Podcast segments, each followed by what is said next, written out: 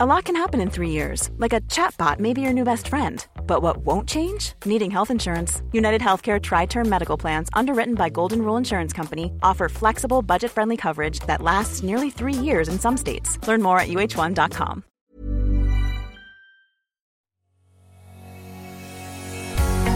Bonjour et bienvenue sur le podcast Explore Japon.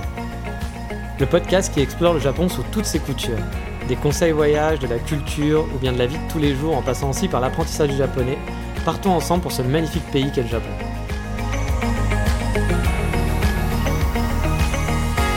Bonjour à tous Après avoir parlé du JR Pass dans le podcast précédent et vous avoir vanté les mérites des cartes de transport de type Suica dans un autre épisode, aujourd'hui on va rester dans la thématique et je vais vous parler d'un outil vraiment indispensable pour préparer son voyage au Japon mais qui vous aidera aussi grandement sur place. Il s'agit d'Hyperdia.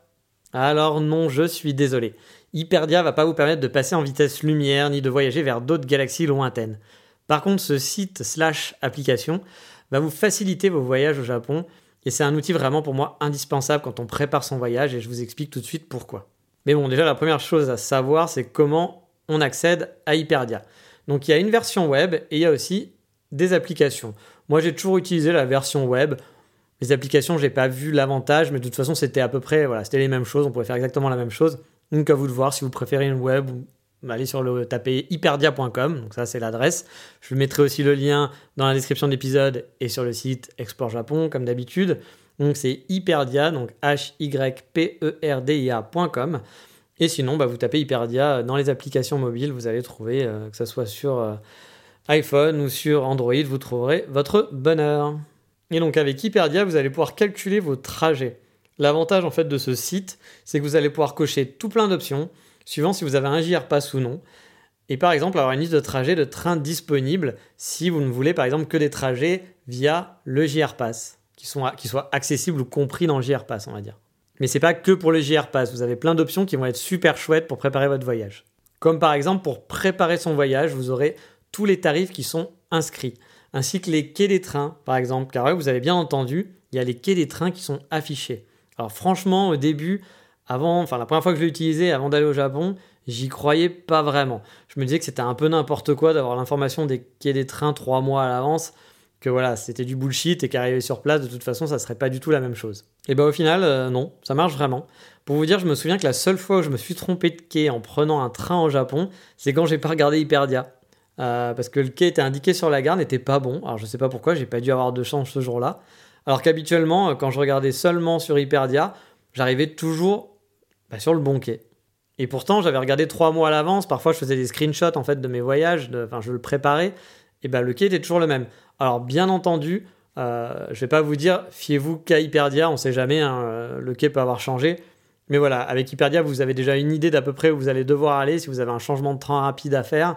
Et puis bah voilà, ça vous évite de regarder en vitesse. Vous pouvez juste regarder en vitesse le, quai, mais si vous êtes pressé, vous pouvez la tenter comme ça. Parce que bon, parfois en fait, euh, sur le panneau électrique, électronique, pas électrique, enfin c'est électrique aussi, mais c'est un panneau électronique, vous allez avoir en fait les informations écrites en japonais et qui vont être traduites ensuite en, anglais. Ça peut prendre un peu de temps. Si vous êtes pressé, bah, si vous n'avez pas lire les kanji, vous n'allez pas savoir que c'est tel train qui est sur euh, la voie B par exemple ou la voie 2. Donc du coup, ça peut être un peu compliqué. Au moins avec Hyperdia, vous avez déjà l'information. Mais voilà, si vous n'êtes pas pressé, je vous conseille de regarder Hyperdia et de vérifier quand même sur le panneau pour être sûr que bah voilà, tout va bien. Alors vous allez me dire, oui, bah ça va, on n'est pas obligé de l'utiliser non plus, on peut, on peut regarder juste le panneau. Mais parfois, vous allez tomber dans des gares où bah, il n'y aura pas la traduction. C'est assez rare, mais il arrive dans certaines, petites gares qu'il n'y ait pas de traduction en anglais du tout, que tout soit en japonais. Bah là, vous allez bien être content d'avoir Hyperdia qui va vous dire que votre train est sur la voie 3 parce que bah, quand tout est écrit en kanji, bah, vous n'allez rien comprendre. Et bah, pour aller dans la ville où vous voulez aller, eh, ça sera au petit bonheur la chance. Donc au moins avec Hyperdia, vous savez que c'est la voie 3 et il y a peu de chances que ça soit une fausse voie. En fait, ce qu'il faut savoir, c'est que souvent les voies au Japon sont des voies prédéfinies. Donc telle voie, c'est toujours le, train qui va faire telle destination jusqu'à telle destination c'est rare que finalement il y ait des aiguillages un peu loufoques et que euh, bah, le train qui arrive de Fukuoka se trouve à la, fois à la voie 2 un jour et puis se trouve ensuite à la voie 4. Souvent c'est assez stable. C'est pas tout le temps le cas, mais souvent c'est assez stable. Donc franchement, juste pour ça, je trouve l'appli, le site, indispensable. Et honnêtement, le site est assez clair, mais il y a quand même deux petites choses à savoir pour pouvoir l'utiliser facilement. Déjà, quand vous allez arriver sur le site, vous allez voir, il y a un petit moteur de recherche où on va vous demander la gare d'arrivée, la gare de départ. Alors, ce qu'il faut savoir, c'est que dans les choix des gares, vous n'allez pas pouvoir mettre juste Tokyo en vous disant, bah voilà, il va me prendre la gare à Tokyo, la plus proche, la plus connue. Non, il va falloir être précis et écrire le vrai nom de la gare où vous souhaitez aller, ou votre gare de départ. Car vous doutez bien que par exemple à Tokyo, il y a des dizaines, voire des centaines de gares dans Tokyo. Donc vous ne pouvez pas mettre Tokyo comme quand vous mettez, euh, bah voilà, vous êtes sur un site pour des avions, vous allez mettre aéroport de Paris, il va vous proposer les deux. Là non, il faudra vraiment choisir le nom précis de la gare. Du coup pour ça, vous allez sur Google Maps, vous situez à peu près le quartier où vous voulez aller, vous regardez où est la gare, vous copiez-collez le nom de la gare, tout simplement. Et aussi parfois, par exemple, pour Fukuoka, si vous allez à Fukuoka dans le sud du Japon, et eh bien si vous tapez Fukuoka dans la liste des gares, il va pas la trouver. Ou il va vous trouver des Fukuoka avec d'autres noms, parce que souvent, bah, il va y avoir le nom de la gare ou le nom de la compagnie. Mais en fait, c'est pas du tout Fukuoka dans le sud, ça va être un autre Fukuoka, une autre ville qui s'appelle Fukuoka. Et vous aurez beau rentrer tout ce que vous voulez sur Fukuoka, dans Hyperdia, vous ne trouverez jamais la gare. Pour ça, il faut connaître vraiment le nom de la gare. Et le nom de la gare à Fukuoka, c'est Akata avec un H. Donc si vous ne tapez pas Akata, bah, il ne vous trouvera jamais la bonne gare. Donc voilà, il faut quand même faire des petites recherches sur Google Maps, ça, ça peut être le petit truc un petit peu compliqué quand on utilise Hyperdia, mais on s'y fait assez rapidement. Et même si c'est compliqué, vous allez voir que les autres filtres ensuite vont vraiment vous servir. Donc bon, un petit peu de complication, mais pour faciliter les choses ensuite. Donc voilà, je vous dis, il faut vous mettre un peu sur Google Maps et bien regarder avant quand vous allez taper le nom de la gare. Car oui, ce qui est cool, c'est que si vous avez un JR Pass, en allant donc dans More Options, qui va être donc dans le moteur de recherche, qui va vous agrandir un peu les options de recherche, vous allez pouvoir restreindre votre recherche et du coup avoir seulement les lignes éligibles dans votre JR Pass. Donc voilà, si vous avez un JR Pass et que vous ne voulez pas payer vos transports, vous allez pouvoir savoir comment aller d'un point A à un point B sans avoir à payer en utilisant juste les lignes JR qui sont éligibles au JR Pass. Et je vais vous expliquer ce qu'il faut décocher en fait pour pouvoir avoir un résultat de recherche cohérent. Donc quand vous allez afficher les options, vous allez voir que toutes les options sont cochées par défaut. Et donc, pour avoir juste les JR Pass, donc les trains qui sont dans le JR Pass, il faut juste désélectionner plusieurs cages. Le premier, donc ça va être Airplane et Airport Shuttle Bus, car bon, vous l'avez compris, c'est les trajets en avion ou c'est les trajets donc euh, qui vont du, de bus qui vont de l'aéroport jusqu'à voilà une gare ou autre. C'est pas voilà, ça sera pas compris dans votre JR Pass, mais donc comme vous pouvez le voir, vous pouvez aussi calculer vos trajets en avion, euh, voilà, pour faire un Tokyo-Fukuoka par exemple par avion pour voir bah, combien, combien ça vous coûterait, combien de temps ça prend et comparer avec un trajet de train par exemple. Mais bon, si vous êtes intéressé par les trajets en JR Pass, il faut décocher ces deux cases. Ensuite, une qui est très importante à décocher, c'est la case Nozomi, Mizuo, Hayabusa. En fait, ce sont des TGV qui sont hyper rapides. Donc, tous les TGV ne sont pas accessibles via le JR Pass, comme je vous expliquais dans l'épisode précédent. Donc ces trois types de TGV, de Shinkansen, eh bien en fait, vous n'y avez pas accès avec votre passe, donc il faut décocher cette, case, parce que sinon il va vous les afficher, il y en a en plus beaucoup, et euh, bah, on va souvent les voir dans les résultats de recherche, et au finalement, vous n'avez pas, n'y avez pas accès. Donc il faut bien décocher cette case si vous voulez faire une recherche par rapport à votre JR Pass. Bien entendu, si vous n'avez pas de JR Pass et que vous voulez prendre un Shinkansen de base, vous pouvez le laisser cocher. Mais il faut savoir que ces TGV coûtent un peu plus cher. Donc si vous voulez faire attention à votre budget, autant les décocher. La différence n'est pas énorme, vous allez gagner 15 minutes, 20 minutes. Donc honnêtement, sauf si vous êtes vraiment pressé, ça vaut pas le coup de payer plus cher pour 15 minutes. Mais par contre, en contrepartie, il y en a beaucoup plus souvent. Donc voilà, si bah, vous voulez pas vous faire chier sur les horaires, que vous dites ah non mais moi je veux partir tout de suite, vous aurez plus de chance en prenant un Nozomi par exemple qu'en prenant un train, un, un Shinkansen lambda. Mais bon, une fois décoché cette case, il en reste encore une à décocher. En fait, elle est tout en bas et c'est celle où il y a écrit Private Railways. Donc en fait, les... ça permet en fait d'afficher uniquement les trains de la compagnie JR. Toutes les autres compagnies ne seront pas affichées dans les résultats de recherche.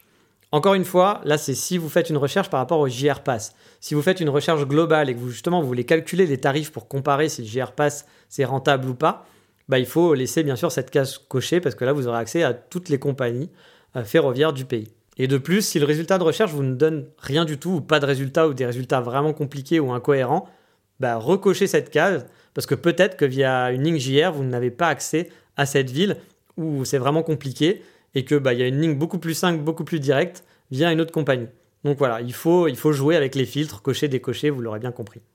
Donc vous l'aurez compris au final, si vous décochez toutes ces cases, le résultat de recherche vous, affichera uniquement les trajets qui seront compris dans votre JR Pass. Donc vous n'aurez pas à vous inquiéter, à vous dire est-ce qu'il faut que je paye ou pas.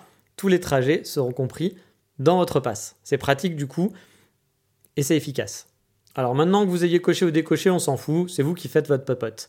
Mais donc une fois qu'on a lancé sa recherche, vous allez arriver sur un résultat de recherche, forcément.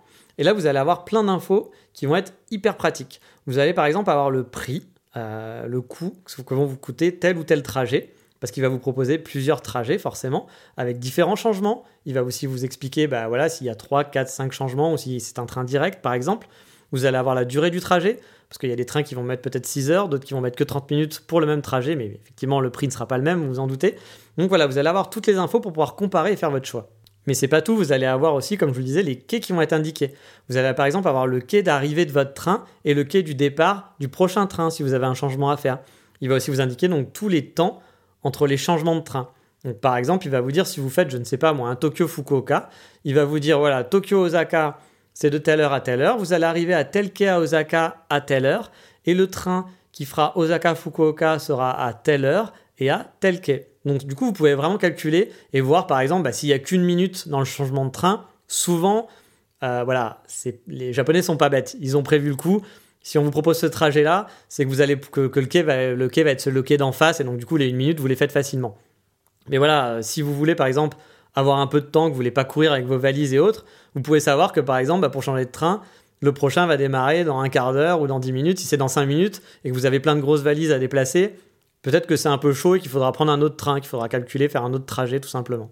Mais du coup, le site est vraiment pratique pour ça.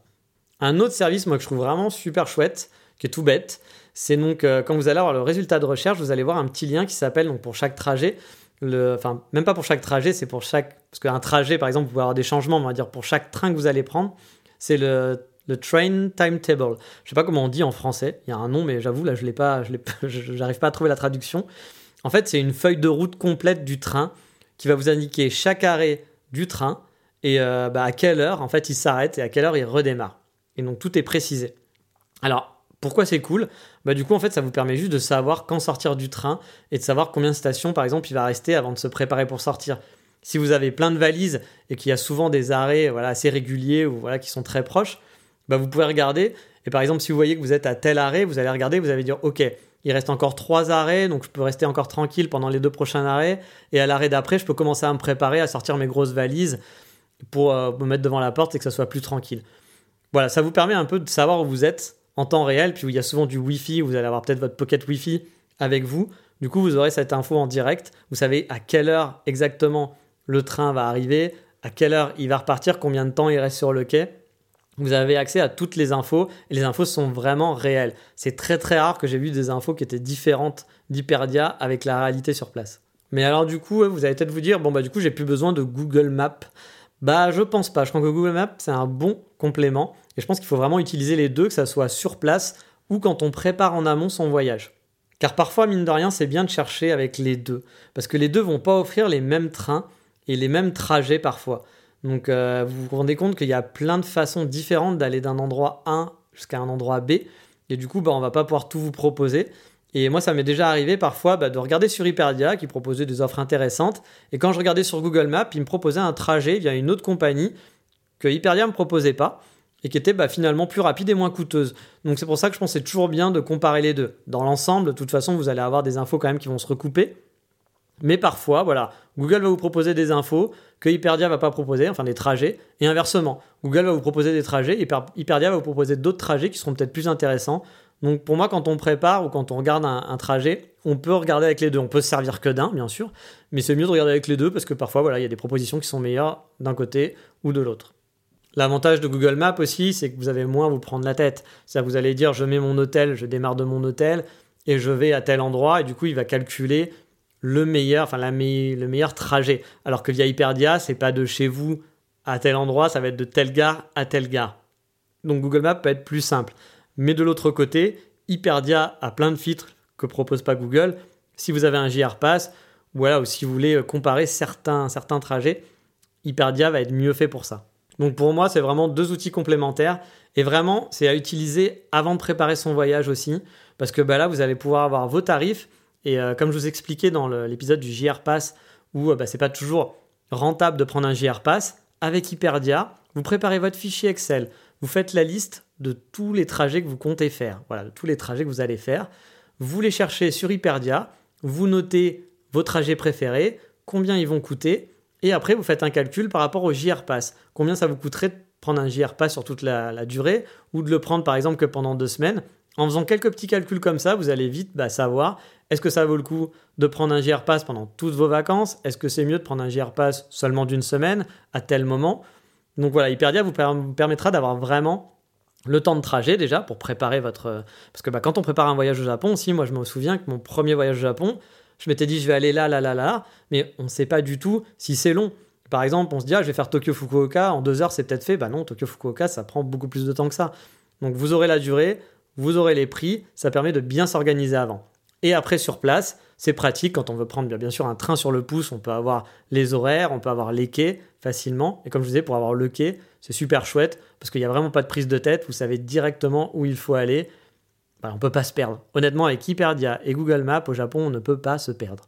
Voilà, je pense qu'on a fait le tour sur Hyperdia, vous l'aurez compris, c'est quelque chose de très pratique pour préparer son voyage ou en voyageant. Mais moi, en vivant sur place, j'utilisais aussi Google Maps et Hyperdia pour mes trajets de tous les jours quand j'allais explorer le week-end dans le Kansai.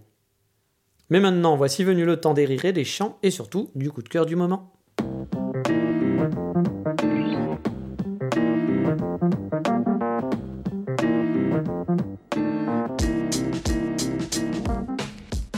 Et dans le coup de cœur du moment, on va parler de vieilles maisons et de photos, avec le compte Instagram Osaka Retro House, tenu par Angelo. Alors oui, Angelo, je vous en ai déjà parlé, c'est une des personnes qui s'occupe des safaris, et donc qui s'occupe plus précisément des Osaka Safari.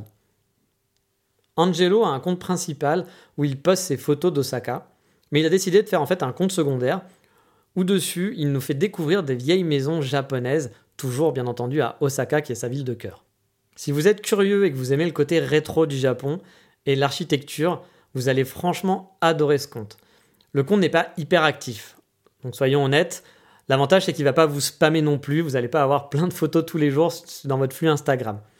Mais franchement, c'est chouette, il y a plein de vieilles maisons, on a un peu cette ambiance de, vieilles maisons qui ont survécu au temps, au typhon, c'est souvent fait de briques et de brocs, bah, ça a un charme assez fou et puis c'est représentatif de, l'imaginaire qu'on a du Japon et du Japon. Parce que le Japon, c'est des gros buildings, mais c'est aussi des vieilles maisons toutes pourries.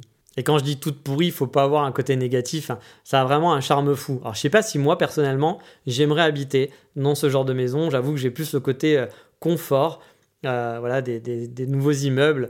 Euh, des buildings un peu tout conformes. Moi, personnellement, à Kyoto, j'habitais dans un immeuble tout neuf et pas dans, un, dans une vieille maison avec des tatamis.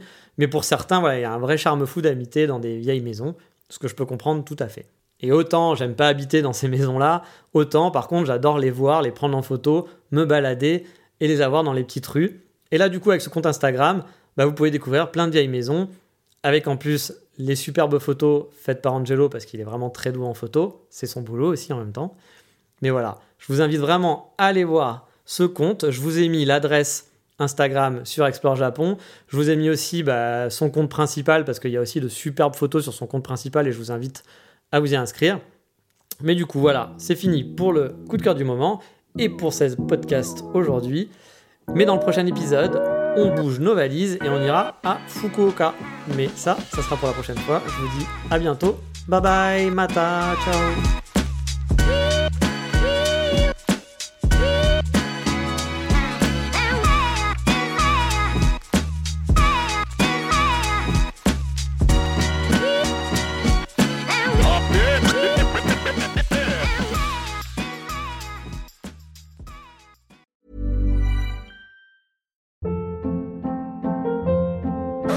Hold up. What was that? Boring. No flavor. That was as bad as those leftovers you ate all week. Kiki Palmer here, and it's time to say hello to something fresh and guilt-free. Hello Fresh. Jazz up dinner with pecan-crusted chicken or garlic butter shrimp scampi. Now that's music to my mouth. Hello Fresh. Let's get this dinner party started. Discover all the delicious possibilities at hellofresh.com.